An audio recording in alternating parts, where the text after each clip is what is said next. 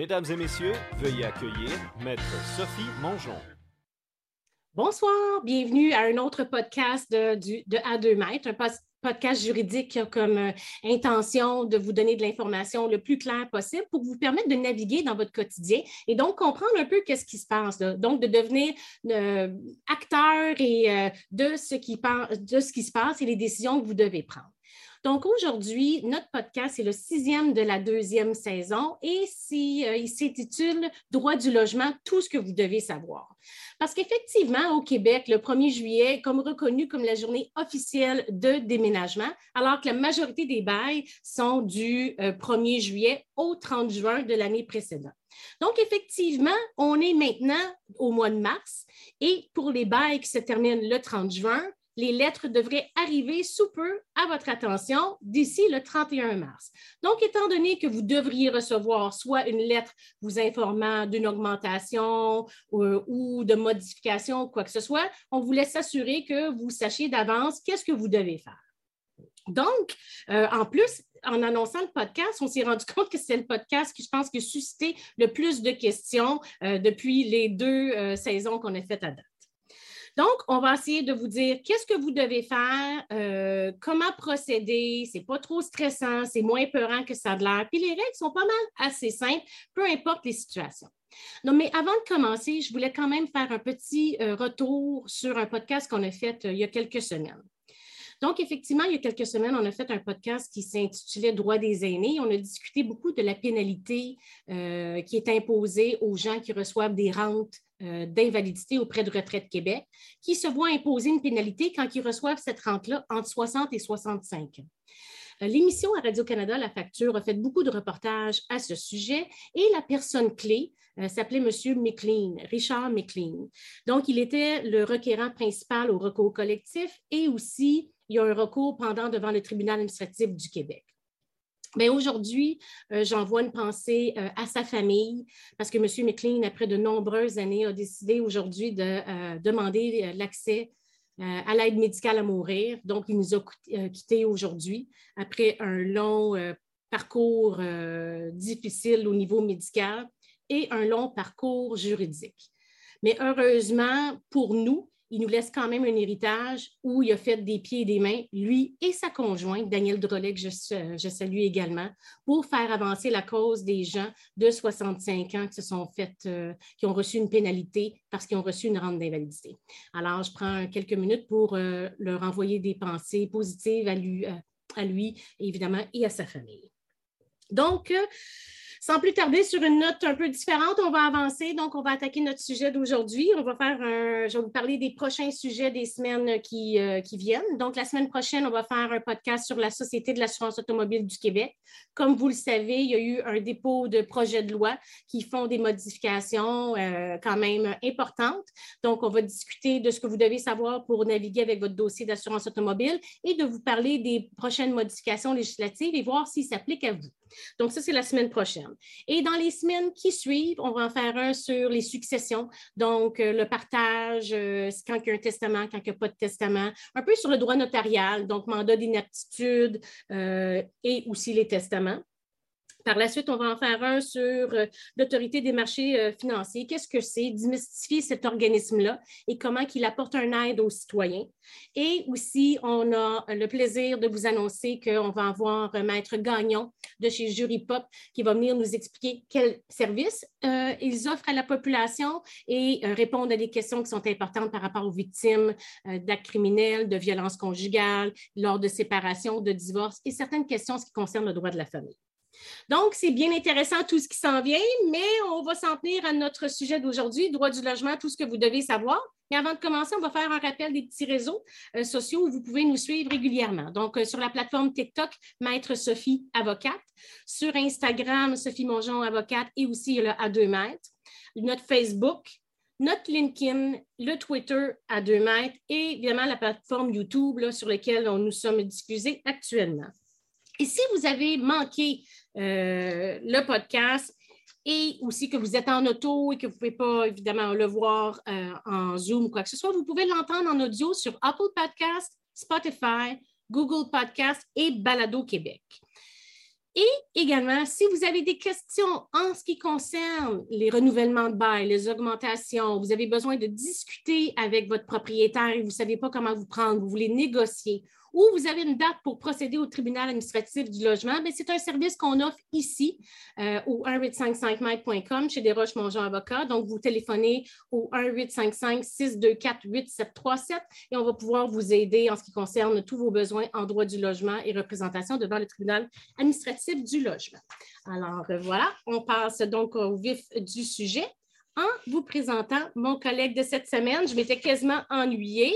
Euh, mon confrère, Maître Alexandre Tigouin, qui est de retour euh, pour euh, assister dans ce podcast qui est vraiment intéressant pour tout le monde, dans le fond. Hein.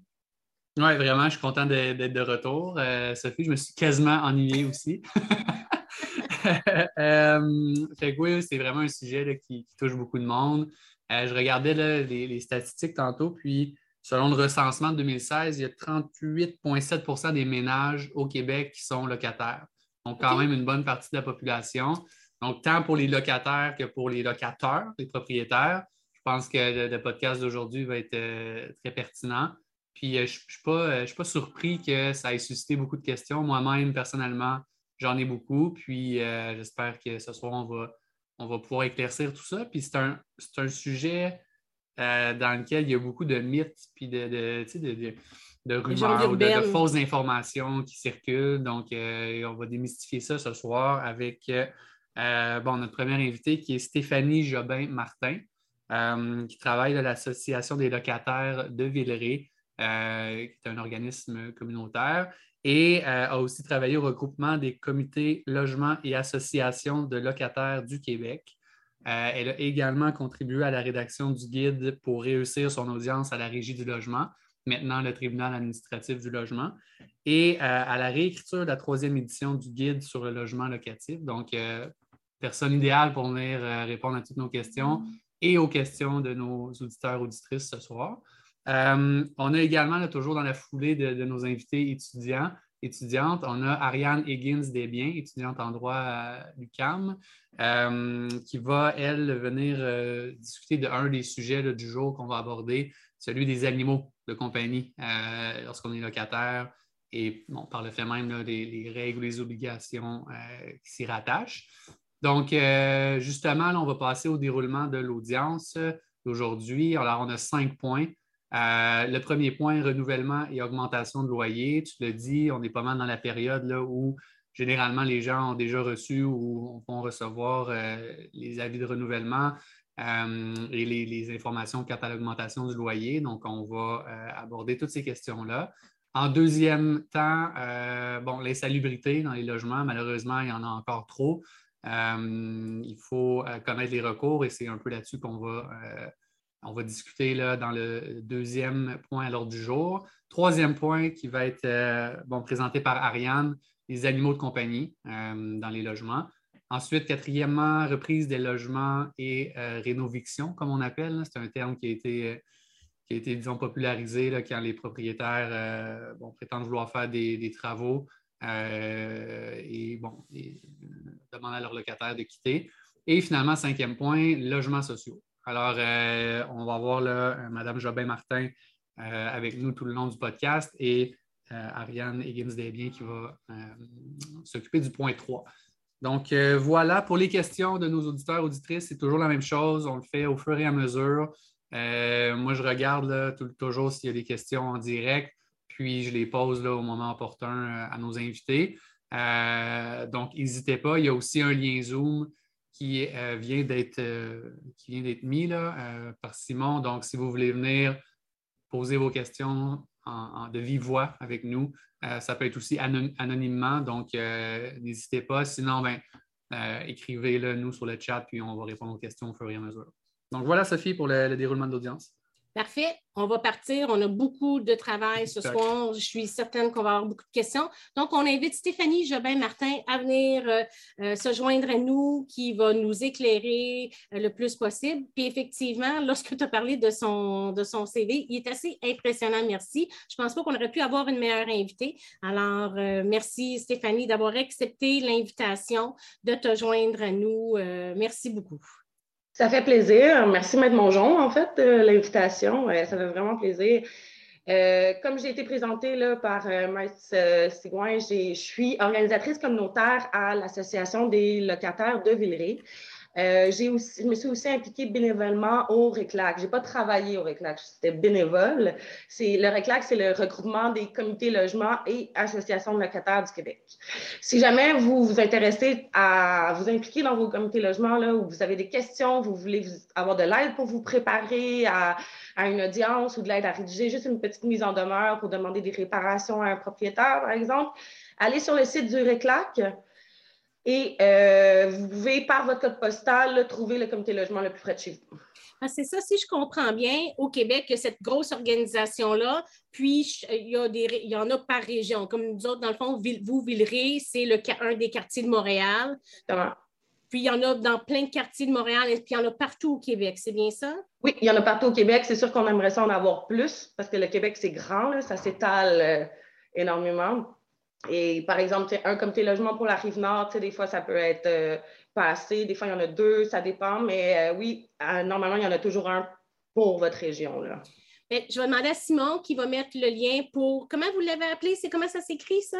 Bien, dans le fond, c'est le site Internet du regroupement des comités logements et associations de locataires du Québec. L'abréviation, c'est RCLALQ. Parfait. Super, on va le mettre dans le chat pour que les gens puissent aller euh, cliquer sur le lien et avoir accès pour toutes sortes de questions. Alors, euh, sans plus tarder, hein, on va commencer. On va débuter avec renouvellement puis augmentation de loyer. Ça, c'est probablement le sujet le plus euh, important de, la soirée. Justement, c'est ça qui, m'a mis le plus sur l'oreille en disant, écoute, là, on est le mois de mars, la majorité des bails se terminent le 30 juin. En principe, la règle de base, c'est trois mois avant la fin du euh, bail pour effectuer des modifications. Est-ce que c'est bien ça, Stéphanie? Oui, ben en fait, c'est entre trois et six mois. Entre trois et six mois. Les avis d'augmentation de loyer puis de modification des conditions du bail peuvent commencer à arriver euh, six mois avant la fin du bail, donc à partir de janvier jusqu'à fin mars. Donc, le propriétaire n'est pas obligé d'attendre ou ni le locataire. locataire. Parce que tout le temps locataire et locataire. C'est des fois, c'est, la confusion est là. là. Exactement. Oui, locataire, c'est le, fameux terme juridique, là, en effet, là, mais je préfère utiliser proprio ou propriétaire parce qu'il n'y a pas de malentendu euh, auditif. Effectivement. Une fois, fois qu'on reçoit ça, Stéphanie, l'avis de, de renouvellement et d'augmentation, on a combien de temps? Si on est locataire pour répondre? 30 jours on a 30 jours pour répondre à la réception et non pas à la, date à laquelle euh, le propriétaire l'a envoyé. C'est vraiment à la réception de la vie, 30 jours. Si on ne répond pas dans les 30 jours, on est réputé comme avoir consenti, dans le fond, à l'augmentation, à avoir accepté l'augmentation. Si on veut répondre, on a trois choix de réponse, en fait. On accepte et on renouvelle, on refuse et on renouvelle, ou on quitte. Si on refuse et on renouvelle, là, qu'est-ce qui se passe? Ben, on a le droit au maintien dans les lieux, euh, les locataires au Québec. Euh, c'est un droit d'ordre public, donc on euh, ne peut pas y contrevenir, sauf, selon, sauf avec des exceptions envers la loi. puis oui, c'est ça. En fait, on a le droit de refuser nos hausses. On a aussi le droit de négocier ces, ces hausses-là. Euh, puis si jamais on n'arrive pas à s'entendre avec le, les, la propriétaire, après ça, c'est le fardeau euh, des propriétaires de déposer une demande en fixation de loyer au tribunal dans les 30 jours suite à la réception de la réponse. c'est tout le temps 30 jours. le... 30 jours à retenir pour ça, en tout cas. Mm-hmm. Puis s'il n'y a pas de lettre, il n'y a rien. Dans le fond, tu es en logement, le 30 mars passe, 15 avril, 1er mai, Qu'est-ce qui se passe? Là? Ça, se renouvelle automatiquement avec les mêmes conditions. Donc, le même loyer, euh, les mêmes règlements, les mêmes. C'est à cause du droit au maintien dans les lieux, finalement, il y a mm-hmm. un renouvellement automatique. Bon, ben, pas de nouvelle, c'est une bonne nouvelle. Exactement. si c'est le locataire qui veut, qui veut, qui ne veut pas renouveler son bail, là, il doit aviser dans quel délai? Les mêmes délais que pour le, le en trois et six mois. Puis le propriétaire, il ne peut pas refuser, contrairement à, l'inverse. Dans le fond, si tu dis je renouvelle pas, il ne peut pas dire non, tu es obligé de rester. Oui, non. Une chance que non. J'ai jamais vu des situations comme ça, ce serait drôle, oui. Oui, effectivement.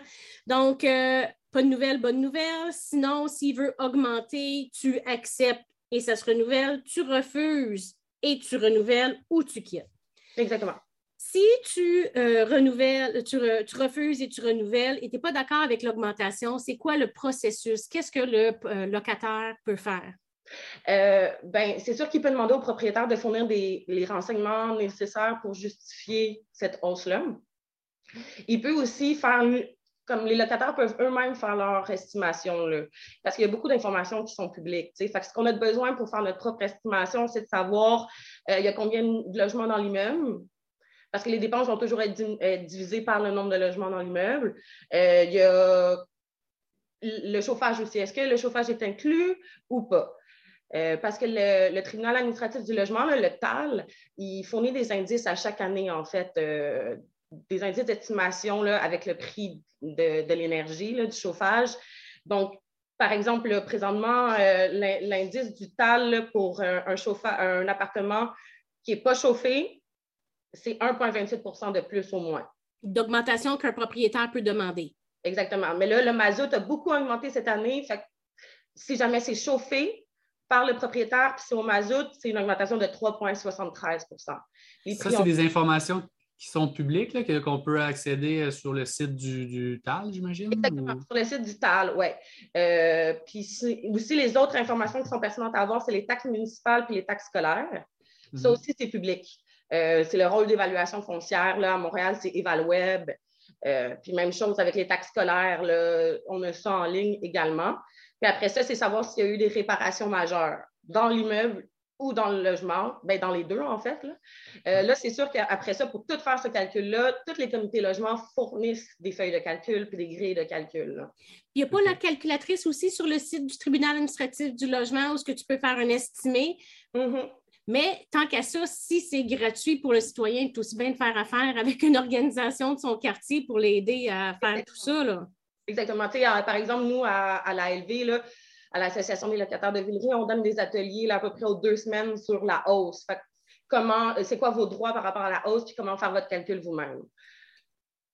Bon, ben, dans le chat aussi, ça va être écrit l'adresse euh, du. On va mettre l'adresse du tribunal administratif du logement et mhm. aussi on va mettre le site web de, votre association aussi. Là. Merci. Il y a une question de, Manon euh, là-dessus. Elle dit si le propriétaire fait une augmentation substantielle sans nécessairement, j'imagine, avoir fait de réno dans le logement dans le passé, a-t-il l'obligation d'effectuer des réfections plus que requises au logement? Exemple, une porte d'entrée laissant passer le froid, remplacement d'un réservoir à eau chaude ayant 15 ans, bien usé datant de 30 ans, qui n'est même plus lavable tellement il est usé? Euh, je pense que je comprends la question à Manon. Euh, les locataires vont souvent, tu sais, mettons, les locataires vont venir nous voir, ils vont souvent nous dire, euh, tu sais, là, il augmente 50 mais il ne fait pas les réparations qui ont besoin d'être faites depuis deux ans. Est-ce que je peux accepter l'augmentation à la condition qu'il fasse ces réparations-là? Non. Là, c'est sûr que si vous êtes en période de négociation avec le propriétaire, essayez, ça mm. vous ne perdez rien. Mais si jamais vous vous retrouvez devant le tribunal pour une fixation de loyer, c'est juste des mesures objectives et mesurables qui vont prendre en compte. Ils ne vont pas prendre en compte toutes les réparations qui n'ont pas été faites, euh, le nombre de mois que vous avez vécu avec des punaises. Ou... Non, ils vont juste vraiment regarder les factures. Et puis, c'est bien important aussi, c'est pour l'année de référence. Fait que ça, ce que ça veut dire, là, c'est que euh, les, les, hausses ne peuvent pas être cumulatives. si jamais votre propriétaire a fait des réparations majeures en 2020, mais qui n'a pas, pas augmenté en 2021, il ne peut pas décider en 2022 d'augmenter. Il a manqué sa chance. OK. La période de 12 mois, l'année de référence. Intéressant. On ne peut pas utiliser des, dépenses des années antérieures euh, avant l'année de référence. OK. Puis là, il y a Suzanne qui dit comme ça, le propriétaire n'a pas le droit de monter de 225 sans avoir fait de réparation? Bien, il y a le droit. Tu sais, comme les propriétaires ont le droit de demander ce qu'ils veulent, mais les locataires ont le droit de refuser. Mm-hmm. Et s'ils refusent, c'est qui qui, qui qui fait les démarches auprès du tribunal administratif du logement? C'est-tu le propriétaire ou c'est le locataire? Propriétaire. Donc, c'est le propriétaire qui a le fardeau d'ouvrir le dossier, c'est le propriétaire qui doit payer les frais d'ouverture, les frais de signification des demandes, euh, que ce soit huissier ou euh, courrier recommandé. Là c'est au propriétaire, oui. Ça prend combien de temps avant que le loyer soit, avant d'être entendu, disons, devant le tribunal? C'est des longs délais. C'est des longs délais parce que c'est considéré comme des causes civiles ordinaires. Euh, parce que ça ne met pas en péril l'occupation du logement, puis ça ne met pas en péril non plus euh, toutes les questions financières comme retard de paiement ou non-paiement de loyer. Là. Ça, peut mhm. être long. Puis c'est un, un, peu un couteau à double tranchant parce qu'après ça, une fois que le tribunal a fixé le loyer, cette augmentation-là est rétroactive. C'est ça. Il avoir un gros montant rétroactif à, dépenser pour le locataire. Exactement. si on sait qu'on est en attente d'une audience pour fixation, on est mieux de se faire un petit compte épargne où on accumule. Euh, au cas où, hein? Mm-hmm. Mais on a eu une autre question par rapport aux immeubles qui sont construits depuis cinq ans ou moins. Donc, des nouvelles euh, constructions. Ça, c'est comme s'il y a d'autres règles par rapport à tout ça. Oui, ben, en fait, ils font exception là, à ces règles-là. En fait, les, immeubles de cinq ans ou moins, les nouvelles constructions ou même les changements d'affectation, euh, ils peuvent augmenter comme ils veulent, puis il y a pas, le TAL ne va pas intervenir pour fixer le loyer. Là. C'est ça. il y a cinq ans pendant cinq ans. il y a beaucoup de pression pour que ça descende à trois ans. Fait que si vous euh, louez un logement dans un immeuble de cinq ans au moins, il faut que vous regardiez attentivement sur le bail pour la clause F. Parce que la clause F, ça va être indiqué qui peut augmenter le loyer. Puis si vous refusez l'augmentation de loyer, vous devez quitter votre logement. Il n'y a pas de recours devant le tribunal administratif du logement. Là, je vois que Québec solidaire a fait des, déposé des motions. Ça, c'est une mise à jour que j'ai en février 2022 pour demander au moins que ça soit euh, baissé à trois ans, puis tout est encadré. Là. Au moins, parce que c'est justement, là, moi, ça m'arrive encore, des locataires qui appellent avec des, euh, des hausses de 150, 200 dollars. Puis ma première question, c'est toujours est-ce que tu es dans un immeuble de 5 ans ou moins? Puis leur réponse est toujours oui. Mm-hmm. OK. OK. Puis pourquoi c'est comme ça? Pour tenir compte de quoi? Bien, je pense que c'est encore des intérêts financiers. Là. OK. Et remboursement, remboursement des dépenses de construction, les hypothèques. Donc, quand vous prenez un bail, il faut, euh, faut être prudent, effectivement, puis s'assurer de comprendre que si c'est des fois c'est alléchant parce que c'est tout neuf, mais ça peut à long terme, vous, euh, à court terme même, vous rattraper. Là. Exactement. Qu'est-ce qui arrive, c'est. Ben, Stéphanie, qu'est-ce qui arrive si soit le locataire ou le locateur ou le propriétaire ne respecte pas les délais que tu nous as expliqués? Est-ce que c'est fini ou il y a un moyen de s'en sortir? Euh? Ben, tu sais, moi, je, moi, je dis toujours aux locataires que c'est super important qu'ils connaissent leur délai parce que ça peut être un bon outil de négociation. Tu sais, c'est comme, vous avez envoyé la vie super en retard, là, on se reprend l'année prochaine. Euh, les tribunaux, ça va vraiment être du cas par cas. Tu sais, si ça se retrouve devant le tribunal, est-ce que ça a porté préjudice? Est-ce que ce retard-là a porté préjudice? C'est la même chose avec les conformités de la vie. Tu sais, mettons, votre nom est mal écrit sur, euh, sur la vie. Euh, est-ce que ça vous a porté préjudice ou pas? Vous l'avez bien reçu à temps? Vous saviez que c'était vous? Il n'y a pas eu de malentendu? Euh, on n'en a pas parlé, mais par exemple, pour louer un, logement, qu'est-ce qu'un propriétaire peut nous demander? Euh, ben là, ça, c'est encadré par la loi sur les renseignements personnels. Oui. mais en général, c'est ça, c'est numéro de téléphone, date de naissance non complet. Le numéro d'assurance sociale, normalement, n'est pas nécessaire, puis nous, on suggère de jamais le donner. Euh, parce qu'à partir du moment où ils ont votre date de naissance, ils peuvent faire une enquête de crédit. Ils n'ont pas besoin de beaucoup plus. Après ça, ils, ils peuvent demander des, euh, euh, des références d'anciens propriétaires. Ça, c'est pas un mhm. problème. C'est commun quand même, j'imagine. Oui. Est-ce qu'il a le droit de demander un dépôt?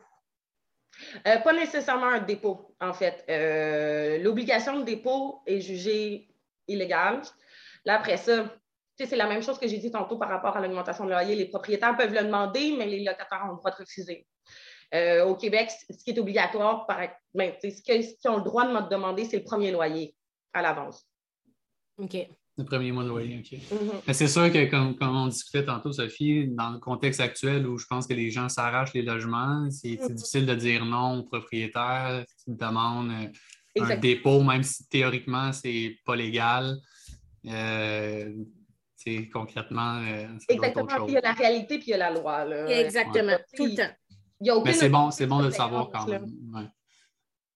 Donc, pour notre premier point, qui est renouvellement, augmentation de loyer, modification au bail, c'est les mêmes principes. Si quelqu'un veut modifier le bail, par exemple, euh, on va revenir pour les animaux, mais par exemple, euh, des exemples de modification de bail qui pourraient être faites, qui sont communes, par exemple. Le stationnement. Moi, j'ai Mm. beaucoup de ça, là. Euh, tu sais, des, des locataires que ça fait longtemps qu'ils sont là, c'est inclus dans leur bail, leur stationnement, puis là, tout d'un coup, ils reçoivent leur augmentation de loyer, et ça va, l'augmentation, ils l'acceptent. Mais en plus, il faut qu'ils payent 100 par mois pour le stationnement. Hmm. Même principe, il peut bail, refuser. Pardon? Excusez. Donc, même principe, tu, refuses, Oui, tu dis que tu renouvelles ou que tu quittes. Puis si tu renouvelles, c'est le fardeau du propriétaire de faire les démarches au tribunal administratif du logement. Et là, tu peux dire que ce n'est pas justifié pour XX raisons. Exactement. Puis habituellement, c'est comme de ce que j'ai lu dans la jurisprudence, là, euh, le TAL n'aime pas vraiment ça quand les propriétaires diminuent les services, mais augmentent le loyer. Mm. Fait que, si vous aviez accès, euh, c'est la même chose avec le droit de fumer. Le- les- ça reste que notre science a évolué, puis on sait que c'est pas bon la, la- la fumée secondaire, mais si ça fait 30 ans que tu es dans ton logement, euh, puis que tu avais le droit de fumer tout ce temps-là, puis finalement, on te rajoute une condition que tu n'as plus le droit de fumer, tu as le droit de refuser ça parce que c'est quand même un service auquel tu avais, droit depuis toutes ces années-là. là. Mhm. OK. Euh, il, y a, il y a Mathieu qui demande pour un immeuble de moins de 5 ans, après les 5 ans, l'augmentation de loyer redevient-elle normale? Oui, J'imagine ben, que oui. normal, ouais. Ouais. Après les cinq ans, les locataires ont le droit de refuser et de rester. C'est ça. OK. Comme Les les, règles- les- comme les autres règles qu'on a discutées tantôt. là. Exactement. Il y a aussi Stéphanie qui demande euh, une amie propriétaire souhaite évincer et faire de vraies rénovations majeures. Que doit-elle offrir à sa locataire? On va en reparler. On va y revenir On plus va y tard, revenir. Ouais, on on va garde- revenir on plus tard, regarde Stéphanie. notre-. On y revient au point 4, Stéphanie. Ouais. As-tu d'autres Euh, questions en ce qui concerne notre point 1? Ben, je ne sais pas si on peut en parler dans le point 1, mais euh, dans peut-être la modification du bail, mais Stéphanie, si mettons, moi je suis locataire, puis euh, je déménage à l'étranger, puis là, je veux, je, veux sortir de mon bail, je sais qu'il y a la sous-location versus euh, céder son bail. euh, c'est quoi les différences? Euh, la, la différence là, fondamentale, c'est que sous-location, c'est temporaire, cession, c'est permanent. OK. Fait que dans le fond, sous-location, c'est qu'on rajoute une tierce personne au contrat. Fait que, dans le fond, on a le propriétaire avec le locataire, qui a le lien contractuel, puis après ça, il y a le locataire avec le sous-locataire qui a un son propre lien contractuel. OK? Euh, ça, c'est, mettons, on veut faire un, un échange à l'étranger. Euh, aller euh, six mois à l'étranger, mais quand même garder son appartement, mais on le sous-loue en attendant. Euh, la cession, c'est vraiment quand on veut quitter, donc mettre fin au contrat de bail. dans le fond, on, on transfère notre bail à, à des nouvelles personnes. Puis autant pour la, sous-location que la cession, il faut avoir l'autorisation du propriétaire. Par contre, le propriétaire ne peut pas refuser, sauf pour des motifs sérieux. Mhm. En général, des motifs sérieux, c'est euh, financier ou comportement. Fait que, une mauvaise référence de- d'anciens propriétaires ou euh, enquête de crédit qui n'ont pas réussi. Là. Il y a des légendes urbaines qui disent qu'un propriétaire ne peut pas faire d'enquête de crédit. Ça, on entend ça euh, parfois, mais il a le droit de l'en faire une. Ben, c'est la première fois que j'entends ça, ouais. ouais, OK. ouais. OK, bon, ben parfait. Puis donc, il peut vous refuser si vous n'avez pas un bon, euh, un bon crédit. Exactement, mais tu sais, il y a aussi la possibilité de rajouter un- une caution. Là. Euh, bon, il y a une question de- d'Hélène qui dit Est-ce qu'il y a des lois donnant certains droits aux nouveaux propriétaires, comme lorsqu'il y a un changement de propriétaire? Est-ce que les règles concernant les immeubles de moins de 5 ans s'appliquent à ce moment-là? C'est un nouveau propriétaire, j'imagine, mais non. Non, non, c'est ça. Le nouveau propriétaire, euh, il y a même un article dans le Code civil qui stipule clairement, là, le nouveau propriétaire là, euh, a les mêmes baux, les- sais, le même bail, les mêmes ententes qu'avec euh, l'ancien propriétaire. faut qu'il respecte. euh, Exactement. Il y a Gilbert qui demande si on cède notre bail, est-ce que le propriétaire a le droit d'augmenter le loyer au nouveau locataire? Ben, ça avait été les mêmes règles, juste une fois par 12 mois, entre 3 et 6 mois avant la fin du bail. Donc, on commence à comprendre la règle. Toutes les situations, ça revient au même principe, le fameux trois mois avant la fin du bail. Exactement. Puis là, pendant qu'on parlait des nouveaux propriétaires, là, je voulais juste faire une petite parenthèse parce que c'est une nouvelle, une nouvelle pratique qu'on voit beaucoup. Là. Les nouveaux propriétaires demandent souvent au locataire de signer un nouveau bail. Puis, Hmm. Puis nous, on suggère au locataire de ne pas faire ça parce que c'est une bonne façon de perdre ces services qu'on avait avant. Et euh, même chose, on va en parler pour la reprise puis les rénovictions, là, mais ça reste que quand on a 70 ans et plus, on veut avoir notre 10 ans au moins là, où on a habité dans le logement. il ne faut pas perdre tous ces. Euh, C'est un très bon point, je ne l'avais pas vu comme ça, effectivement. Ces bénéfices-là. Mm-hmm. Bon, ben c'est bon. Je pense qu'on a fait le tour de, ces points-là. On comprend, il y a une règle de base qui s'applique. Gardez ça en tête, c'est ça qui est important. Puis si mhm. vous avez des questions, ben, à ce moment-là, on comprend qu'il y a des coops d'associations euh, communautaires, etc., pour répondre à ces questions-là. Super. Donc, on va passer au deuxième point qui est insalubrité. Donc, c'est quoi les recours? Euh, oui. Bien évidemment, il y a deux aspects à tout ça. C'est quand c'est le, propriétaire qui ne fait pas ce qu'il a à faire, donc euh, le logement devient insalubre par la moisissure, toutes sortes d'histoires comme ça, ou bien c'est le locataire qui n'entretient pas. Donc, les règles, est-ce qu'ils sont similaires pour les deux ou c'est différent? Comment ça procède? Euh, c'est une excellente question. En fait, moi, tu sais, je connais beaucoup plus les recours quand euh, c'est des propriétaires qui ne veulent pas euh, faire les mesures nécessaires pour la salubrité. Là. il y a aussi. Il y a aussi la possibilité de quitter son logement s'il est considéré insalubre. Il faut juste faut juste faire vraiment attention parce qu'il faut qu'il soit considéré impropre à l'habitation c'est pas comme, mettons, il y a quelques mois sûr. Il faut vraiment que ta santé et ta sécurité soient en jeu pour pouvoir faire ça. Puis c'est ça, c'est difficile à atteindre. Puis de toute façon, il faut commencer tout le temps par des demandes d'inspection à la ville. Ben, c'est ça. Moi, j'ai tombé sur une jurisprudence où le locataire était parti parce qu'il disait que c'était impropre à l'habitation, selon l'article 1915 du Code civil. Puis, euh, il n'a pas comme vraiment avisé son propriétaire avant l'abandon, puis il ne l'a pas fait dans les dix jours suivants. Donc, il ne voulait pas payer, puis finalement, le propriétaire euh, a porté le tout devant le tribunal administratif du logement. Puis, évidemment, il a perdu parce qu'on lui disait oui, peut-être que ce n'était pas tout à fait l'idéal, mais ce n'était pas dangereux pour ta, sécurité ou quoi que ce soit. Donc, tu n'avais pas, pas le droit de partir sans, par rapport à tout ça. Oui, c'est ça. Il faut faire attention avec euh, euh, briser son bail. Habituellement, c'est mieux d'obtenir l'autorisation du tribunal. C'est ça, jamais on a un propriétaire qui ne veut pas euh, qui veut pas faire les travaux nécessaires, les réparations nécessaires ou même l'extermination nécessaire, euh, c'est quand même sur le fardeau là, des locataires là, de faire valoir leurs droits. Fait le processus est quand même compliqué. Là. Il faut envoyer une mise en demeure au propriétaire, lui donner, normalement, c'est un délai de 10 jours. Après, si le délai s'est écoulé et qu'il n'y a rien fait, là, on, on fait une demande d'inspection à, son, à sa municipalité. Euh, à la municipalité, à la ville? Ben, mettons à Montréal. C'est à l'arrondissement. Chaque arrondissement a ses propres procédures. Euh, moi, je connais les procédures de virer euh, Saint-Michel par extension, mais en général, c'est ça, mise en demeure, demande d'inspection, ça, c'est pas mal partout pareil. Euh, là, on fait une demande d'inspection. Les délais varient tout le temps, dépendamment de si c'est urgent ou pas. tout ce qui est chauffage en hiver, pas de chauffage ou pas d'eau chaude, là, ça, c'est urgent. Vous allez avoir des nouvelles très rapidement. Extermination, des fois, c'est un peu plus long.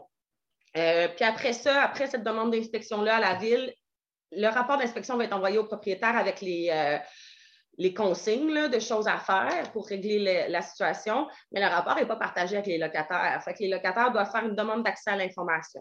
Ah ouais. Pour pouvoir avoir ce rapport-là, oui, c'est ça. Euh, puis après tout ça, après le rapport, après le, propriétaire ne fait toujours rien, le locataire doit déposer une demande au tribunal.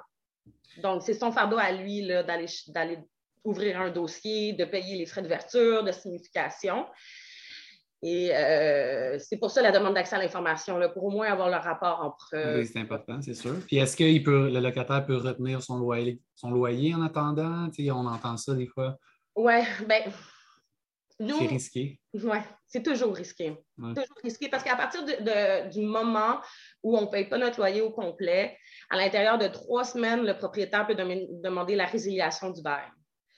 Puis ça, c'est entendu très rapidement au tribunal. Alors qu'il y a des trucs comme euh, euh, la salubrité, là, si vous ne demandez pas, mettons, des dommages intérêts, s'il n'y a pas du financier dedans, c'est considéré comme une cause civile ordinaire, puis ça, ça peut prendre plus qu'un an. Là. Ouf. Ah ouais. Mhm. tu n'as même pas encore accès à ton à l'inspection, que si tu n'as pas payé, ben, tu peux être entendu, mais tu n'as pas ton rapport de. Parce qu'une demande d'accès à l'information, c'est d'habitude au moins un délai de 30 jours, certains, là, avant d'avoir ça. Mhm. Là. OK dans le fond, il faut que, premièrement faire euh, mise en demeure, ensuite évaluer, contacter la municipalité, puis s'il n'y a rien qui se règle, il faut se rendre, il pour faire notre demande à Au TAL. GD, ouais, au TAL. On vous suggère de continuer à payer votre loyer, de ramasser votre preuve, de faire une demande pour obtenir le rapport qui va vous servir de preuve. Ça, Exactement. ça peut prendre un, deux, trois mois certains, tout ça. Là. Mhm. OK, Bon. donc il faut s'armer de patience. Mm, Exactement. Ouais. Il faut s'en mettre de patience, puis il faut, faut s'outiller puis aller chercher de l'aide. Que ce soit l'aide juridique, euh, le téléphone que vous avez nommé plus tôt, les comités logement, euh, tu sais, il faut essayer d'aller chercher des ressources là, pour s'aider parce que euh, même moi, là, tu sais, les, premières, euh, les, les premières demandes d'inspection et demandes d'accès à l'information que j'ai faite, j'étais un peu comme overwhelmed, tu sais, mon baccalauréat en droit. Là. Fait que, ouais. Est-ce que vous fournissez, disons, à votre association des exemples types? Oui. Oui, oui, oui. Oui, oui, puis on peut le faire avec vous. tu sais, On peut le scanner puis l'envoyer directement par courriel avec vous. On peut, tu sais. Mhm. OK, donc je comprends, effectivement. Donc, demander de l'aide, c'est sûr, sûr, sûr. Ils sont disponibles en plus, puis c'est gratuit, alors pourquoi pas, là? Ouais. Donc, on a Euh, fait le... Oui, vas-y. C'est- Ouais, j'ai ben, j'ai une question intéressante là, euh, qui revient par contre sur le loyer. C'est euh, c'est Gérald qui demande pour un nouveau bail, nouveau logement. Après la signature, puis-je contester si je m'aperçois que l'augmentation a été excessive en rapport avec le dernier locataire? Ah oui, la fameuse clause G, je voulais tellement en parler. Merci, Gérard. Euh, quand on signe un bail, dans la section G du bail, le propriétaire est censé indiquer euh, le loyer le moins cher dans les 12 derniers mois pour le logement en question. Souvent, les propriétaires, ben, ça peut arriver que les propriétaires vont soit pas le remplir ou qu'ils vont donner euh, une fausse information. Mhm. Donc, le, le RECLAC, justement, le recrutement que je vous parlais au début, là, on a parti un, euh, une campagne là, qui s'appelle Passe-moi ton bail. Puis, dans le fond, c'est juste s'entraider entre locataires. Fait que si on quitte notre logement, on donne notre, ancien, notre, notre bail au, nou- au nouveau locataire ou on peut même l'envoyer par la poste à notre ancienne adresse. Comme ça, les locataires ont, euh, ont la possibilité de pouvoir aller faire fixer leur loyer au tribunal. Donc, il peut, il peut le faire après avoir signé son bail s'il n'y avait pas l'information à ce moment-là. Exactement. S'il n'y avait pas l'information, oui. En fait, si- s'il y avait l'information dans le bail, c'est les 10 jours à partir de la signature. Euh, puis si jamais ce n'était pas inscrit, c'est deux mois. C'est deux mois après le début du bail. Ou deux mois à partir de la connaissance. Mettons que tu découvres ça juste six mois plus tard, c'est-tu trop tard? C'est deux mois après la connaissance. Ouais. La- la- déclaration, là, c'est deux mois après la connaissance. Ouais. OK, donc, parfait. Ça, concrètement, pour savoir c'est combien l'ancien locataire payait, à part ce que vous, ce que vous faites comme initiative, y a-t-il un moyen? Il n'y a pas un registre quelque part, j'imagine? Ou... Mais C'est pour ça qu'on demande un registre des loyers. Ouais. C'est ça. OK. Pour Bon. rendre ça uniforme, là. Ou parler à l'ancien locataire, mais là, des fois, on n'a pas son, euh, ses coordonnées. Fait que, Non. Puis, tu sais, nous, on essaie, tu sais, mettons, tous les 1er euh, juillet, là, à la LV, on se promène dans les rues de Villeray, là, puis on, euh, on passe là, des passe-moi ton bail, puis on dit aux gens là, de, se, de se transférer leur bail avec ancien locataire, nouveau locataire. Là, ouais. Puis est-ce que quand c'est deux, euh, c'est, mettons, un, un ancien bail puis un nouveau bail, c'est les mêmes règles qui s'appliquent pour l'augmentation du loyer ou c'est des règles différentes? Finalement, on- on- c'est la même chose. Sauf que là, cette fois-ci, par exemple, c'est le locataire qui doit déposer la demande au tribunal pour fixation de loyer. Parce que dans le fond, c'est lui qui réalise qu'il y a une trop grosse différence entre les deux montants. là. Fait que, c'est pas vrai de dire que ah, ben là, euh, si j'ai un nouveau euh, locataire, je vais pouvoir augmenter le loyer comme je veux. C'est, pas, c'est pas vrai, ça du tout. Non. Je comprends qu'en pratique, peut-être que les gens qui ne connaissent pas ce, ce- ce droit-là, ben, ils vont dire bon, je peux Eh rien me baser. Mais... C'est tout le temps ça. les- ces droits-là existent, mais il faut les connaître, puis il faut les surveiller. Là. Ouais. Ouais, ouais, parce que, tu sais, à partir du moment où le bail se retrouve dans les mains des propriétaires, c'est le moment opportun pour eux d'augmenter considérablement les, les loyers pour essayer d'atteindre la. J'aime pas ça dire ça, là, mais la valeur marchande. Mhm. C'est sûr que plus on augmente les loyers, plus la valeur marchande augmente. Là. Fait que pour moi, c'est un peu ésotérique comme euh, concept, la valeur marchande, mais ça reste que euh, c'est leur moment approprié là, quand ils se retrouvent avec le- les. Puis C'est pour ça aussi des fois que les propriétaires n'aiment pas beaucoup les sessions de bail, pour ces raisons-là. Mhm. OK. Puis il y a, il y a- avant que je l'oublie, il y a Manon qui demande quelle est la règle du 70 ans que vous avez mentionnée. Ah, on en parle un petit peu plus On en tard. parle plus tard, OK. On en Dans parle la plus tard. section euh, numéro Manon. 4. Sinon, on va sauter du coq à l'âne, puis on n'y arrivera jamais. C'est bon. Fait que là, justement, on va passer, je pense, à l'étape, le, point le plus sensible de la soirée, qui est les animaux de compagnie, parce que c'est émotif, euh, c'est des petites bêtes qu'on aime bien. Alors, pour ce faire, on a invité notre étudiante en droit de l'UQAM, Ariane Higgins Desbiens. Alors, on va l'inviter à se joindre à nous et euh, je suis certaine qu'elle a plein d'informations euh, très pertinentes à partager avec nous. Alors, bonsoir Ariane, ça va bien? Bonsoir, ça va bien, vous? Oui, ça va bien, ça va bien. avant de commencer, j'aimerais quand même que tu te présentes et dire euh, qui tu es, que fais-tu? merci, Maître Bonjour. Euh, bonjour, M. Sigouin, Maître Sigouin, désolé. Euh, donc, je me présente, Ariane Kenzabien, représentante au certificat à l'UCAM. Donc, je suis à ma deuxième session en droit. Puis, dans ma vie de tous les jours, c'est vraiment le droit qui m'intéresse le plus, évidemment. Et j'essaie d'appliquer ça un peu partout. Euh, je reste quand même très active. Euh, mis à part le droit, j'essaie de m'impliquer un peu à l'extérieur aussi. Donc, euh, je fais partie de l'association, bien évidemment, et aussi du comité social. Donc, j'ai mon petit côté créatif aussi qui sort une fois de temps en temps. Et sinon, dans ma vie en général, je suis professeur de karaté également. Donc, ah. j'ai les deux, j'ai le balancé de la vie, donc le côté plus justement du droit et le côté du sport aussi. Donc, ça me fait un balancier assez intéressant. Là, tu es en certificat, je pense, en droit? Exactement. Donc, est-ce que tu vas faire le saut pour aller au bac ou si tu veux t'en tenir au certificat et faire d'autres choses? Je compte effectivement euh, faire le bac par la suite. Donc, euh, avant, j'étais en comptabilité à l'ESG, donc à l'UQAM aussi. Puis le droit euh, est venu me chercher par mon cœur. Donc, j'ai commencé le certificat pour être, pour être sûr, évidemment, de, mon parcours. Et je, suis tombée en amour, évidemment, avec le droit, avec, avec les deux sessions que j'ai faites déjà. Donc, je vais faire le bac par la suite, euh, ça, c'est sûr. Bon, bien, fantastique. Est-ce que tu as des animaux de compagnie, Ariane? Oui, j'ai deux, euh, deux bébés, deux, euh, deux, beaux chats. Donc, Edgar et Ludwig, c'est mes deux amours. Donc, je les aime bien gros. Donc, c'est un sujet, évidemment, qui, qui est venu m'interpeller assez rapidement. Puis, je sais que je ne suis pas toute seule qui se pose les mêmes questions en appartement et en logement au Québec. Alors, on te laisse aller. Qu'est-ce que tu as découvert en faisant tes recherches par rapport à tout ça? C'est quoi les droits des euh, locataires euh, quand on a des animaux? Y a-t-il une limite? Alors, euh, on t'écoute. Explique. Merci. nous Parfait. Déjà, en partant d'emblée, au Québec, on se pose la question est-ce que les animaux ont des droits? Donc, effectivement, il y a le Code civil du Québec qui est un peu silencieux sur ce sujet-là.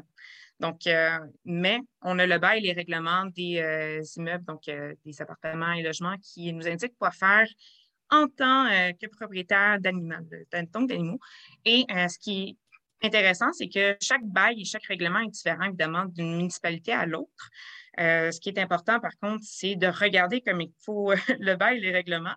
Donc, par exemple, si on regarde le bail, le propriétaire peut choisir d'indiquer dans le bail s'il refuse tout animal ou certains animaux dans le logement. Donc, lors de la signature du bail, il faut, euh, si vous avez droit ou non, de loger un animal de compagnie. Sinon, il y a des règlements internes. Donc, les règlements internes, certains locataires élaborent des règlements internes à suivre par tous les locataires de l'immeuble. Euh, le locataire est obligé de vous remettre une copie de ces règlements puisqu'ils sont considérés faire partie du bail. Ce règlement prévoit peut-être la possibilité ou l'interdiction pour les locataires d'avoir un animal. En vérifiant votre copie, ce règlement interne, euh, vous allez vous éviter de pour ramasser dans des mauvaises surprises. Mhm. Donc, euh, c'est vraiment les, les, bails et les règlements qui vont venir euh, vous, vous supporter pour, si vous voulez avoir votre petite balle de poil ou d'aile. Y a-t-il le droit de refuser? Est-ce qu'un propriétaire peut dire tu n'as pas le droit d'animaux? Malheureusement, il y, a, le droit. Donc, c'est quelque chose qu'il faut évidemment vérifier. Donc, il y a plusieurs niveaux, évidemment, pour euh, savoir s'il peut refuser ou non. Euh, le locataire, dans le fond, euh, il peut décider si, dans son règlement, s'il accepte seulement les chats et les chiens. Il peut totalement aussi refuser n'importe quel animal. Donc, que ce soit des oiseaux, que ce soit des reptiles et tout. Ou, comme je l'ai dit juste un petit peu avant, il peut sélectionner l'animal qu'il veut dans un appartement. Donc, si le propriétaire de l'immeuble veut seulement accepter les chats, c'est seulement les chats qu'il va accepter et euh, non les autres. Mais il faut vraiment que ce soit écrit noir sur blanc sur le bail ou les règlements internes, euh, ces euh, juridictions. Fait que s'il n'y a rien d'écrit, tu peux avoir des animaux. Exactement. Et il y a des recours aussi pour ça. Donc, j'ai vu dans les questions, évidemment, dans, YouTube et dans TikTok, qu'est-ce qu'on fait si j'ai déjà un chat ou un animal? si le propriétaire n'a pas écrit dans le bail, évidemment, s'il refuse ou non les chats ou les chiens, si vous en avez déjà un, vous pouvez le garder. Si malheureusement, c'est inscrit dans une modification de bail, quoi que ce soit, l'interdiction d'un certain animal, malheureusement, vous allez devoir passer par-dessus ça, sauf si c'est pour de la zoothérapie ou sinon pour euh, vous aider dans la vie commune. Si on passe, par exemple, au chien Mira, euh, il y en a mmh. plusieurs, évidemment, qui euh, ont besoin de ça pour des problèmes d'handicap. ça, c'est évidemment, c'est par la loi, c'est protégé, évidemment, pour n'importe quelle personne. Malheureusement, il y a certaines personnes qui essaient de passer par la zoothérapie ou sinon par justement, ceci, ça me fait penser à une jurisprudence que j'ai vue cette semaine, qui est quand même assez cocasse. c'est une dame qui avait des colombes dans son appartement. Et euh, elle avait signé en 2010, euh, justement, son bail. Ce n'était pas écrit qu'elle n'avait pas le droit d'avoir des colombes, mais il y a une modification de bail en 2020 euh, sur le fait qu'elle ne peut pas avoir d'animaux qui étaient des oiseaux ou des reptiles. Donc, malheureusement, les colombes, ça rentre dans cette catégorie. Et alors, elle a dû euh, essayer de faire des recours, quoi que ce soit, pour garder ses colombes.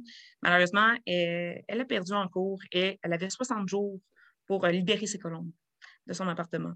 Donc, euh, c'est une triste histoire, mais c'est à, vérifier.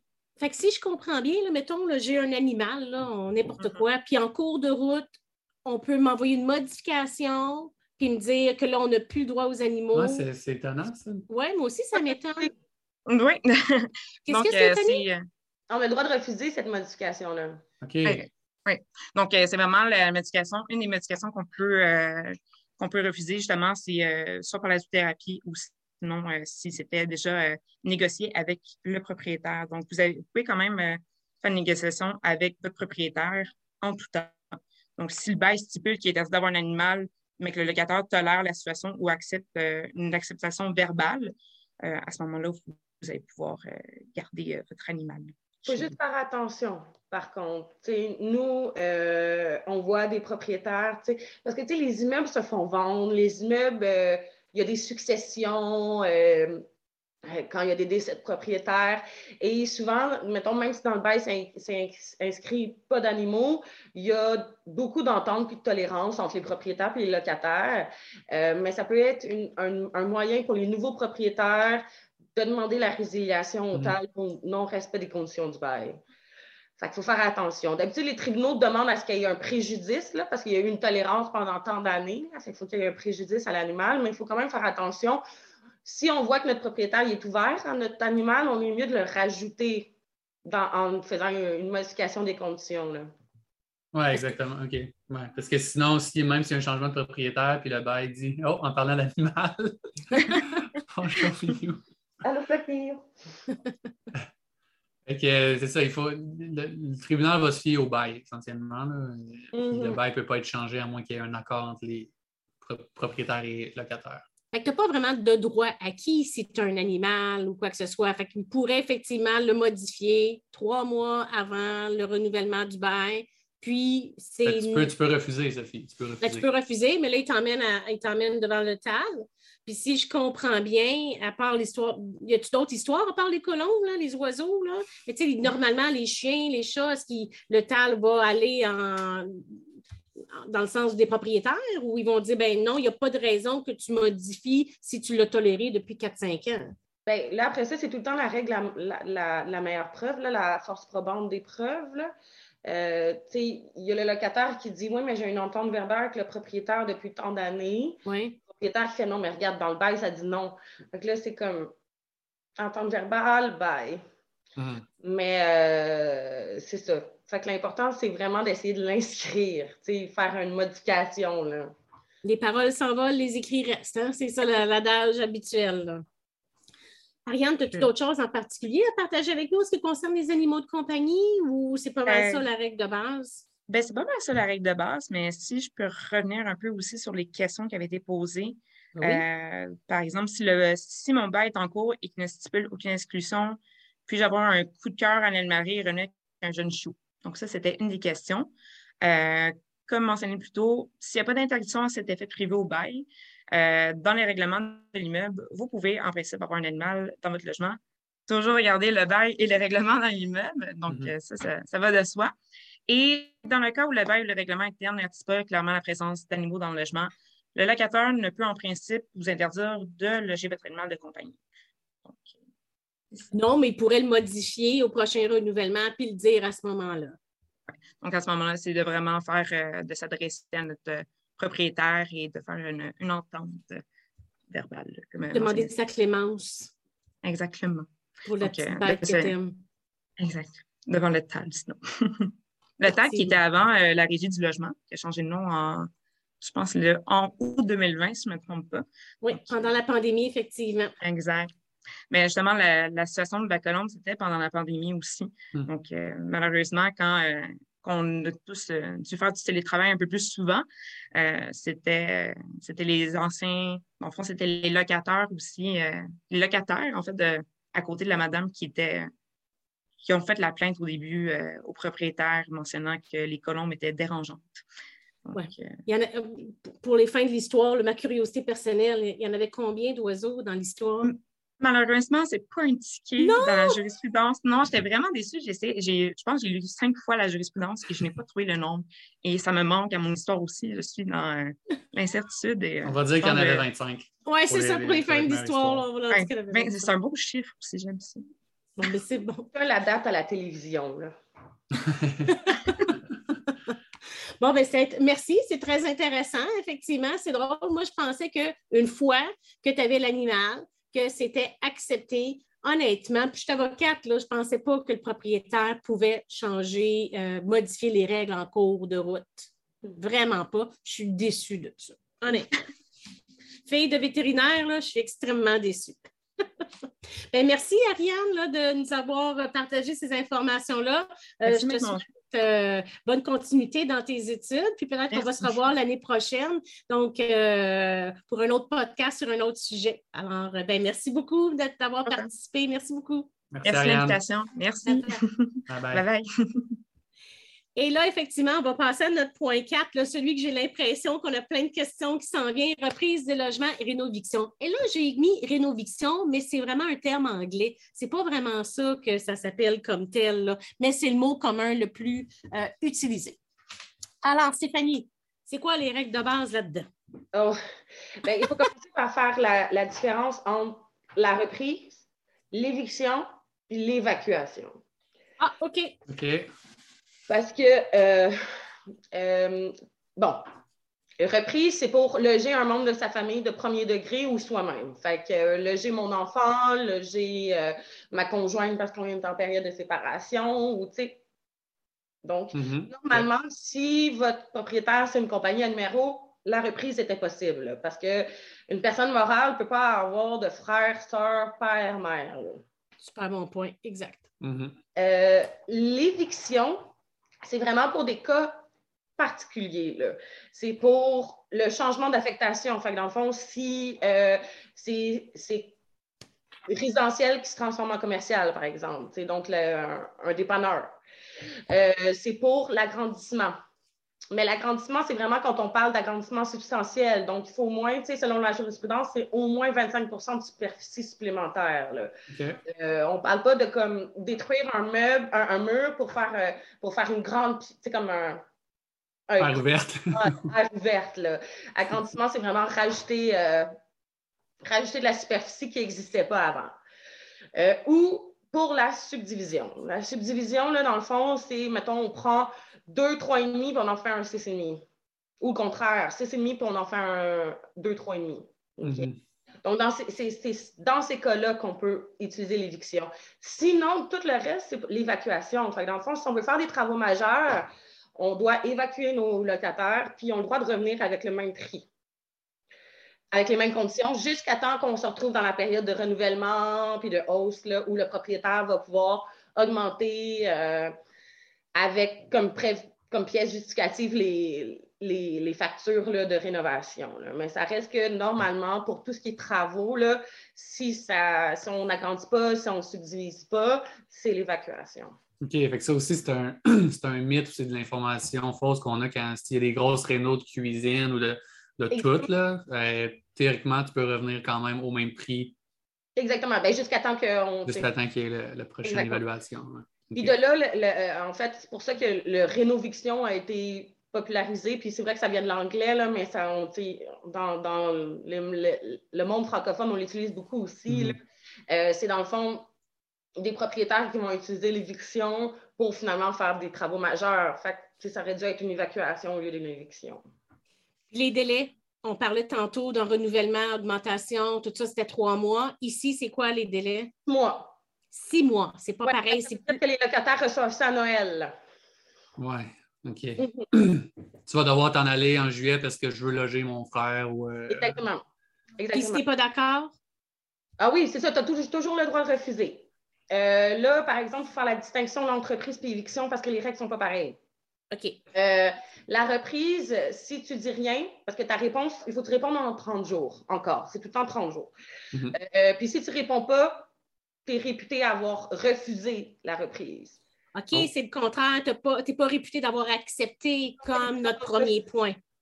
Mais l'éviction, c'est l'inverse. Tu es réputé avoir accepté. Exactement. Tu ne réponds pas. Exactement. Pour l'éviction. Là, suite à la réponse, le propriétaire, pour la reprise, le propriétaire a 30 jours pour déposer un dossier au tribunal. Pour l'éviction, c'est le locataire qui a 30 jours pour déposer son dossier au tribunal. Fait que le fardeau sur le locataire pour l'éviction, le fardeau c'est le propriétaire pour la reprise. Là, lui, le propriétaire va devoir quand même démontrer que c'est vraiment son frère qui va déménager là, etc., ou son proche. Là. Exactement, exactement. Puis, si jamais, mettons, vous, vous faites face à une reprise, euh, ce qui est bien important aussi de savoir, c'est que euh, euh, c'est vraiment, il faut qu'il y ait un seul propriétaire. Ça peut être deux propriétaires seulement si c'est son conjoint. Fait que, mettons, vos propriétaires, si c'est un père, puis c'est sa fille, ou si c'est deux frères, ils ne peuvent pas faire de reprise parce que les liens familiaux sont trop trop grand, là. il y a trop de premier degré. Là. Fait que c'est vraiment pour un propriétaire ou un couple. Si c'est une compagnie à numéro, pas de reprise. Si c'est plus qu'un propriétaire, pas de reprise. Euh, il faut aussi euh, vérifier. si vous n'êtes pas sûr aussi là, si votre propriétaire est incorporé ou pas, là, vous pouvez aller juste sur l'évaluation foncière encore puis voir toutes ces informations-là pour vous. C'est public, là, ces informations-là. Puis, il y a des règles particulières pour les 70 ans et plus. Donc, on revient à la question que tu avais tantôt, Alexandre. Donc, l'éviction, c'est-tu la même affaire pour les 70 ans et plus, la reprise puis l'éviction, ou c'est deux règles différentes? Exactement. Cette règle-là, c'est pour les deux. C'est pour les deux. Donc, c'est quoi par rapport aux 70 ans et plus ou il y a d'autres règles? Oui, bien, c'est ça. Il y a trois conditions, qui sont cumulatives. Il euh, faut avoir, il faut être âgé de 70 ans et plus. Il faut avoir habité dans son logement depuis 10 ans et plus. Euh, puis, il faut avoir un, revenu euh, égal ou inférieur à le revenu qui nous permettrait d'avoir accès à un logement à loyer modique. comment on fait pour calculer ça? C'est tout disponible? Vous, vous avez des grilles qui, vous, qui permettent encore aux gens? Je peux aller aussi sur le site là, de euh, l'Office d'habitation. J'ai un blanc mémoire de l'abréviation. oui l'Office municipal d'habitation, on va y revenir justement au point 5. C'est ça. C'est quoi les logements sociaux? OK. Exactement. Moi, je suis tombée sur. Euh, tu avais une question, Alexandre? Mais avant, je, vais, je, vais, y aller avec ce que, sur quoi je suis tombée, puis tu vas y aller par la suite. Je suis tombée sur une, une enquête. C'est Stéphanie qui nous a trouvé ça, notre technicienne juridique en stage du Collège Jontique, que sur la reprise et euh, l'éviction, 85 sur 363 cas qui ont été enquêtés, seulement, 80, euh, seulement 15% des, euh, étaient vraiment valides, valables. 85% c'était une fraude ou une malveillance. Donc, c'était n'était pas valable, c'était pas vrai. C'était des tentatives de. Est-ce que est-ce que c'est ça? Non. OK. Moi, ben, euh, ça a peut-être cité là. moi, peut-être ça cite ton, texte. Par le, comité logement de la petite patrie, là, c'est super intéressant. Mais oui, tu sais, euh, euh, quand tu regardes ça, c'est parce que le fardeau de preuve est quand même sur le propriétaire, tant pour la reprise que pour l'éviction. pour la reprise, il faut qu'il prouve que c'est bien pour lui ou pour son membre de la famille. Puis ça, on appelle ça le bénéficiaire de la reprise. Puis il faut que ce bénéficiaire-là soit présent aussi, parce qu'il faut que le locataire ait la, le locataire ait la chance de pouvoir euh, l'interroger. Là, mm-hmm. Puis pour l'éviction, il faut que le propriétaire prouve qu'il y, a un projet, là, fait qu'un permis de la ville, un plan d'architecture, euh, des soumissions financières, un prêt de sa banque, prouver que son projet est vivant et viable. Euh, mais après ça, c'est ça, à partir du moment où le propriétaire arrive avec son permis de la ville, son fardeau de preuve est rempli. Après ça, c'est les locataires qui doivent prouver la mauvaise foi. Puis la mauvaise foi, est vraiment difficile à prouver en en général parce qu'on présume de la bonne foi de tout le monde. Ça prend plusieurs accumulations de preuves pour pouvoir arriver à cette conclusion de mauvaise foi-là. C'est pour ça que moi, j'essaie de. Moi, je suggère tout le temps aux locataires qui font face à un avis de reprise ou d'éviction de consulter un avocat parce que tout va se jouer dans les interrogatoires et contre-interrogatoires. Il faut savoir poser les bonnes questions. Là c'est là où les avocats sont spécialisés. Euh, Ils sont moins émotifs, c'est ça l'affaire. Tu es accompagné par. Quand on est impliqué, on est émotif, puis des fois, on n'a pas le recul pour comprendre ce qui se passe. Là. Exactement, il ne faut pas avoir d'émotion quand on est devant le tribunal. même si notre propriétaire est là à mentir, puis à mentir, puis à mentir, il faut juste attendre que ce soit notre tour de parler, puis raconter nos faits à nous sans le, sans le moins d'émotion possible. Il faut se rappeler aussi que la colère, c'est une émotion. Là, euh, l'émotion, ce n'est pas juste pleurer, là, comme se fâcher aussi, là, ça va affecter sa crédibilité devant un juge. Euh, puis il faut rappeler, c'est ça, moi je rappelle tout le temps mes locataires qu'ils euh, ont trois ans aussi après là, pour pouvoir faire un, recours au, tribunal si jamais ils réalisent que la reprise ou l'éviction avait été faite de mauvaise foi. C'est ça, ça j'avais, c'est la prochaine question. OK, good. Ils, peuvent, ils ont trois ans, OK. Ta question, euh, Alex? Ben, il y en a quelques-unes. Euh, ben, pour revenir à celle de, Stéphanie tantôt qui demandait une amie propriétaire souhaite évincer et faire des, vrais rénaux majeurs. Que doit-elle offrir à sa locataire? Ben, un an renouvelé depuis cinq ans. Je comprends bien, mais le, locataire va quand même avoir le droit de revenir après les. À moins, à moins qu'elle rentre dans les conditions de l'éviction, donc que ce soit un agrandissement ou de la subdivision. Sinon, ben, c'est ça. Il va falloir que le, le locataire ait le droit de revenir. Puis, qui, qui, parce que ça, c'est une autre question, euh, les, frais de relocalisation, c'est qui qui assume ça? Propriétaire. Propriétaire? Oui, propriétaire, puis pas de, pas de loyer pendant les mois euh, où on n'habite pas le logement, oui. Puis les relocalisations, ça veut dire comme, mettons, camion déménagement. Euh, oui, ben, ou, même un appartement, là, dans un autre, un autre appartement du propriétaire en attendant que les réparations soient faites. Là. OK, ah oui, à ce point-là. Mm-hmm. Mais là, si, OK, mais si pendant l'évacuation, je pense qu'on disait que ça s'appelait mm-hmm. l'évacuation euh, pendant les rénaux, c'est le propriétaire qui doit payer un loyer pour moi, c'est ça? Oui, qui doit vous héberger, oui. qui, doit assumer les frais là, de. Ouais. C'est pour ça que les propriétaires essayent de faire ouais, ça. en même temps. c'est bien mieux d'évincer que d'évacuer parce qu'un évincement, il n'y a pas de retour. Pour l'éviction. L'éviction, il n'y a pas de retour. Hein, non, l'éviction pour la reprise, c'est permanent. C'est ça. Justement, je suis tombée sur un article cette semaine où on parlait de la résidence privée Mont-Carmel. Mm-hmm. Est-ce que vous n'avez entendu parler? On sait que Québec solidaire a fait beaucoup de démarches en ce qui concerne ça parce que c'était un gros centre, je ne me rappelle plus combien d'habitations, mais quand même, la photo démontre que c'était un, gros immeuble, je ne sais pas si mm-hmm. on voit, à de multiples étages, où c'était une résidence pour euh, personnes âgées et ça a été vendu à un promoteur immobilier qui veut en faire des logements standards. Exactement. Donc, ça, ça s'appelle un changement d'affectation. Puis là aussi, ça rentre dans la règle du 5 ans, là, parce qu'il y a eu un changement d'affectation. Qu'est-ce que tu veux dire, ça, par la règle de 5 ans? Après ça, il peut, il peut augmenter les loyers comme il veut pendant 5 ans. En faisant ça comme ça. C'est pour ça qu'il y a tellement une, grosse tollée là-dessus. Là, les, les, habitants qui vont rester chez eux vont se retrouver à payer 3 de plus élevé que ce qu'ils payaient et en plus, ils perdent tous leurs soins d'urgence, la sonnette, euh, quelqu'un sur, le, sur les lieux 24 heures sur 24. Donc, c'est une. Euh, on est en train de. En tout cas, les partis d'opposition sont en train d'essayer de faire en sorte que ce soit plus possible de faire ça. C'est une très bonne affaire, là. Oui, oui, je suis d'accord. Puis en plus, on a beaucoup là, au Québec, là, on a une population vieillissante. Là, puis selon le parce que moi, mes statistiques, j'ai du recensement de 2016. Là, mhm. Mais selon le recensement de 2016, là, au Québec, il y avait quand même 18,4% euh, des 75 ans et plus qui vivaient dans des RPA. Là, qui est des résidences privées pour aînés, là, parce qu'il n'y a pas de place dans les CHSLD. Euh, fait ouais, puis c'est ça, tu sais, c'est des personnes qui sont âgées de 75, 80, 85, puis qui du jour au lendemain, ont l'impression que, tu sais, eux autres, ils pensaient finir leur jour.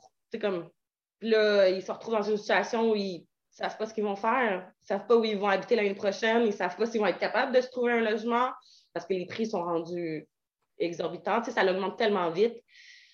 Mhm. Donc, je comprends. Il y, a, Mathieu qui demande, probablement pour confirmer, mais le proprio doit donc payer le déménagement ainsi que le loyer en attendant, en attendant et le déménagement pour revenir en cas d'évacuation?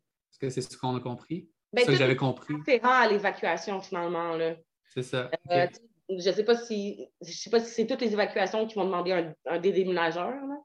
Euh, oui, tous les frais afférents à l'évacuation, c'est aux frais des propriétaires. Y compris le, loyer de l'appartement que je vais aller, euh, dans lequel je vais aller habiter pendant ce temps-là. Dans le fond, tu es exempté de loyer, puis ton loyer, il paye le loyer ailleurs. Oui, mais il me semble que oui, oui, oui, me semble on en parle de plus en plus, fait que je commence à avoir des doutes. Oui, moi aussi, mais je suis comme, écoute, si, si c'est pas ça, on va le spécifier là, dans, le, dans, le chat comme tel. Puis il y a Stéphanie là, qui disait finalement, oui, ça, ça c'est une éviction pour subdivision. Le, ben, ça. Ben là, c'est ça. Là, c'est une autre des différences aussi entre les reprises et les évictions, c'est les indemnités. C'est ça. Euh, Autant pour les reprises que pour les évictions, on a le, propriétaire, on a le droit en fait aux, frais de déménagement. Les frais de déménagement incluent le camion, tu sais, les déménageurs, mais ça inclut aussi changement d'adresse avec Post Canada, les frais de rebranchement, tu sais, d'hydro, d'Internet. Euh, ça, c'est bon pour la reprise et pour l'éviction. Mais pour l'éviction, il y a en plus un trois mois de loyer qui s'ajoute dans cette indemnité-là. Puis la possibilité de demander des dommages d'intérêt au tribunal. OK. Donc, moi, le, 30 décembre, je reçois un, avis de rénoviction. OK? Je n'ai pas le choix de dire oui ou non. Je peux contester, mais je veux dire, il y a probablement son permis de construction, etc., pour le faire en principe. Là. Mm-hmm. On s'entend. Prenons ça pour acquis dans ton exemple, Sophie. Oui, c'est ça. On prend ça pour acquis de la bonne foi. Donc, là, moi, je me fais euh, mettre dehors de mon appartement d'ici six mois. Là, juste pour que je sois claire, je peux demander quoi? Mes, mes frais de déménagement, mes, euh, mes frais de réembrachement, de, de, euh, hydro, etc., etc., s'il y en a, et du loyer, une indemnité? Trois mois de loyer, c'est prévu par la loi pour l'éviction, ouais. Là, après ça, vous, vous pouvez même négocier à plus avec le propriétaire. Euh, parce que c'est ça qui se passe aussi, mine de rien, avec les reprises et les évictions, c'est que la, la, la Corpic, là, qui est la corporation euh, euh, des propriétaires. des propriétaires. eux autres, qui ont estimé à. Excusez. Ils ont estimé qu'il y avait à peu près annuellement là, 14 000 reprises par année. Wow, OK. les reprises. Pour mettre un membre de famille. Hmm? Oui, mettre un membre de famille. On parle de reprise, vraiment. Là. 14 000 par année, c'est leur estimation à eux. Euh, sauf que quand on regarde, mettons, les statistiques du tribunal, là, juste en 2020-2021, il y a seulement eu 1970 dossiers de reprise. Fait que ça veut dire que la, grande majorité des, reprises là, se passent hors tribunaux. Mm-hmm.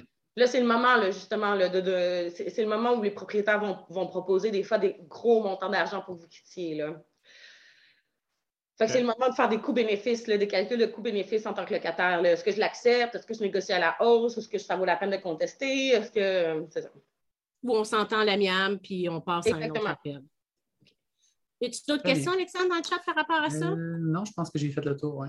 OK, parfait. Euh, ben, il y, a Olivia, ça semi-rapport avec le, le, sujet 4, mais quand même, c'est une bonne question si un propriétaire donne des mois gratuits à tous ses locataires sans le mentionner sur les baux, ensuite il vend l'immeuble, mais n'avise pas le nouvel acquéreur de cette entente, est-ce que l'entente tient toujours, en fait?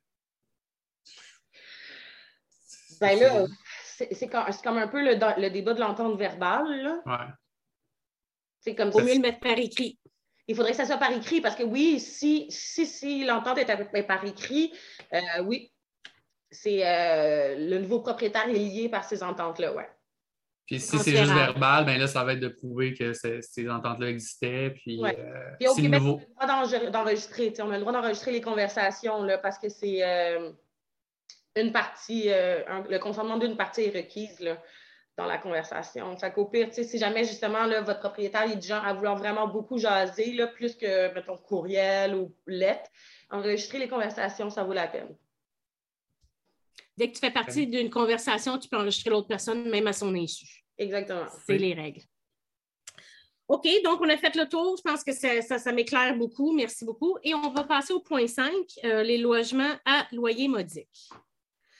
Donc, l'acronyme souvent, c'est HLM, donc habitation à loyer modique, puis c'est administré par l'Office municipal d'habitation de notre région.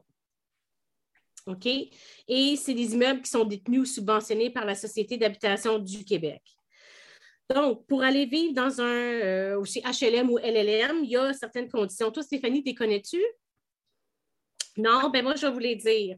Donc, dans le fond, faut, pour être admissible à un logement dans un HLM, il faut avoir au moins 18 ans ou plus, ou avoir obtenu votre émancipation. Tu par exemple, euh, mm-hmm. vous êtes plus jeune et euh, pour des conditions, vous avez plus de, parents reconnus. Vous devez être capable de satisfaire à vos besoins essentiels seul ou avec un aide extérieure. Donc, il faut être autonome. Il faut s'assurer de ne pas se retrouver euh, avec des personnes avec des difficultés. Vous devez être citoyen canadien ou résident permanent. Vous devez avoir résidé au Québec dans votre dans la localité qui est desservie par l'Office municipal d'habitation pendant au moins 12 mois depuis les mm. deux dernières années. Donc, par exemple, si vous voulez faire affaire avec l'Office municipal d'habitation de Montréal, il faut avoir vécu 12 mois dans les deux dernières années pour avoir ainsi, accès à un HLM. Puis, les, vos revenus de, de votre ménage ne doivent pas dépasser un montant fixé par le gouvernement. Mm. Et pour savoir c'est quoi les, les, les seuils de, pour y avoir accès sur l'Office municipal d'habitation de Montréal. Je pense que Simon va mettre le, il va mettre le lien dans le chat. Et puis, vous allez pouvoir cliquer là-dessus pour aller calculer pour voir si vous, êtes éligible à tout ça. C'est les mêmes seuils que pour les 70 ans et plus euh, pour la reprise et l'éviction. C'est ces seuils-là aussi, quand on parlait du revenu des 70 ans et plus. Et après ça, je pense que si je comprends bien, ça devient les mêmes les mêmes, le même traitement par rapport aux augmentations, diminutions, ah, diminution, je rêve en couleur, c'est une diminution de, de bail. Augmentation ou modification au bail, c'est les mêmes principes que notre règle de base de notre premier point, trois mm-hmm. mois avant, si tu refuses. Donc, à ce moment-là, le tout peut être euh, présenté au tribunal administratif du logement? Mm. Exact. Même chose. Oui, puis par rapport au logement social, on, on oublie souvent, mais il y a les coopératives d'habitation aussi qui valent la peine. Qu'est-ce que euh, c'est? Raconte. Oui, c'est ça. Parce que tu sais, les HLM, en moyenne, là, la liste d'attente pour un, un HLM, c'est 5 à 10 ans. C'est tant que ça. Mm. Ben, pour Montréal, après ça, je sais pas pour le reste, du Québec, là, mais en général, ouais, c'est 5 à 10 ans. Fait que nous, on suggère aussi beaucoup les coopératives d'habitation. Euh, pour, pour se connaître les coopératives d'habitation dans son quartier, là, on va sur le site de la FECHIM. C'est F-E-C-H-I-M-M. La, euh, la FECHIM, c'est la Fédération de l'habitation coopérative du Québec. Là, avec, euh, avec, dans ce site-là, on peut choisir par quartier le type de logement, puis on va voir toutes les listes de coopératives qui existent dans notre quartier. Et euh, on peut appliquer après ça à ces coopératives-là. Une coopérative, dans le fond, c'est comme un CA. C'est les locataires de, l'immeuble, de la coopérative qui gèrent la coopérative. Donc, ce n'est pas à but lucratif. Là. Euh, les loyers vont dans des fonds pour les réparations, pour les taxes. Euh, puis souvent, quand on veut appliquer à une coopérative, il faut aussi, en plus de comme, montrer qu'on a des besoins pour un logement social, il faut aussi offrir euh, de nos services. Fait que, mettons, moi qui ai de l'expérience dans le milieu juridique, je pourrais proposer de siéger sur le CA. Les personnes qui ont plus d'expérience manuelle peuvent proposer de faire les réparations. Mais souvent, il faut s'impliquer un peu là, euh, pour pouvoir être sélectionné. Puis chaque coopérative a son processus à elle. c'est un peu comme la recherche d'emploi. Il faut s'adapter pour chacune des coopératives. Puis souvent, il faut réappliquer à chaque année parce qu'ils ne gardent pas nécessairement en banque toutes les applications. Les coopératives, là, c'est-tu euh, des bâtisses, des immeubles qui sont appartenus par le gouvernement ou ça peut être des privés? Moi, j'ai une, bâtisse de six logements, puis je pourrais laisser ça en coopérative. Comment ça procède? Euh, ben là, après ça, pour, pour le transformer, parce que, tu sais, ça reste du logement social, tu sais, donc c'est étatique, tu sais, c'est une fédération de l'habitation coopérative du Québec. OK. Euh, c'est étatique, c'est sûr. après ça, pour pouvoir, mettons, le, processus pour pouvoir avoir, mettons, mon immeuble de six logements transformé en coopérative, ça, je ne sais pas. OK, OK. Donc, probablement, c'est des immeubles qui sont euh, appartenus par l'État comme tel. Exactement, exactement. C'est ça. Puis après ça, tous les locataires entre eux gèrent euh, l'immeuble. Tu as une question, Alexandre? Oui, il y a deux, choses. Euh, on a une réponse à notre questionnement tantôt sur les frais relativement à une, évacuation. C'est mm-hmm. Elisabeth, ta collègue Stéphanie, qui, qui nous a donné la réponse. Elle dit bon, le locataire n'a c'est ça. Le locataire n'a pas à payer son loyer durant l'évacuation, mais doit payer le loyer du logement où il sera évacué. OK, c'est ça. Toutefois, si le nouveau, loyer, si le nouveau loyer est plus cher que le loyer du logement initial, le propriétaire rembourse la différence. Exactement. C'est bon ça. C'est ça, je t'ai rendu. C'est parfait. au moins un des deux loyers. Euh, c'est le loyer où est-ce qu'ils se font héberger, mais ils ne payent pas le loyer qu'ils n'utilisent pas, vraiment. Exact. si le loyer où tu te fais héberger est plus cher, le propriétaire assume la différence. Exactement. Et il y a Merly qui demande si un propriétaire a déjà un logement dans son duplex et il veut déménager dans un autre logement car il habitait un 1,5 et maintenant il a un enfant, est-ce qu'il a le droit de reprendre une unité? Oui. Oui. les propriétaires peuvent même reprendre pour une, seconde résidence. Là. Ah, OK. Oui. Mettons, ils habitent, euh, euh, à Repentigny, mais ils veulent un pied à terre à Montréal, ils ont le droit de reprendre le logement. Ouais moi, j'ai encore plein de questions sur le TikTok qui rentrent. Là. On, encore, on prend le temps. T'es-tu pressée, Stéphanie? On répond-tu aux questions du TikTok? Euh, ben, ah! je, peux, donner un petit 15 minutes supplémentaires, mais dans 15 minutes, ça va faire 12 heures que je travaille. c'est votre grosse période. C'est pas pour rien là, qu'on vous a invité. Et ma locataire a déménagé. Elle a emmené mon lave-vaisselle. Elle n'a pas le droit. Justement, des locataires, est-ce qu'on a le droit de partir avec les, des, articles qui étaient fournis là, par le propriétaire? Non. non. Fait que le propriétaire, il se rend compte de ça. Qu'est-ce que lui peut faire? Est-ce qu'il peut faire une. Euh, c'est-tu devant le, le, le TAL qui doit faire des demandes ou aux petites créances? C'est tellement une bonne question. C'est une excellente question. Le TAL, c'est pour toutes les questions qui concernent un bail. Puis mine de rien, les... même si le bail est péchu, ça reste que c'était des électroménagers qui étaient compris dans le bail moi, je m'adresserais au TAL, mais là encore là. Ben, moi, j'ai le goût de vous répondre que si c'était inclus, écrit dans le bail, moi, j'irais au TAL. Si c'était pas inclus ou écrit dans le bail, j'irais aux petites créances. Exactement. les proposés du TAL vont vous le dire assez rapidement si vous n'êtes pas au bon endroit. Ça peut même être un, peut même être un vol. peut-être t'adresser à la police aussi. Exactement. Oui, oui, tu sais, faire une plainte au SPVM, en effet.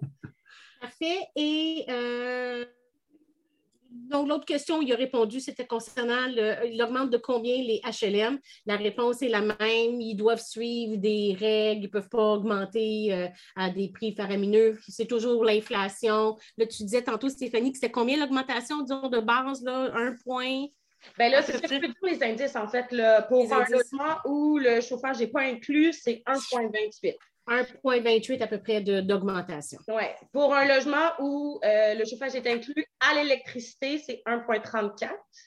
OK, l'électricité, c'est 1,34 d'augmentation. Oui. Chauffage inclus, mais au gaz, 1,91.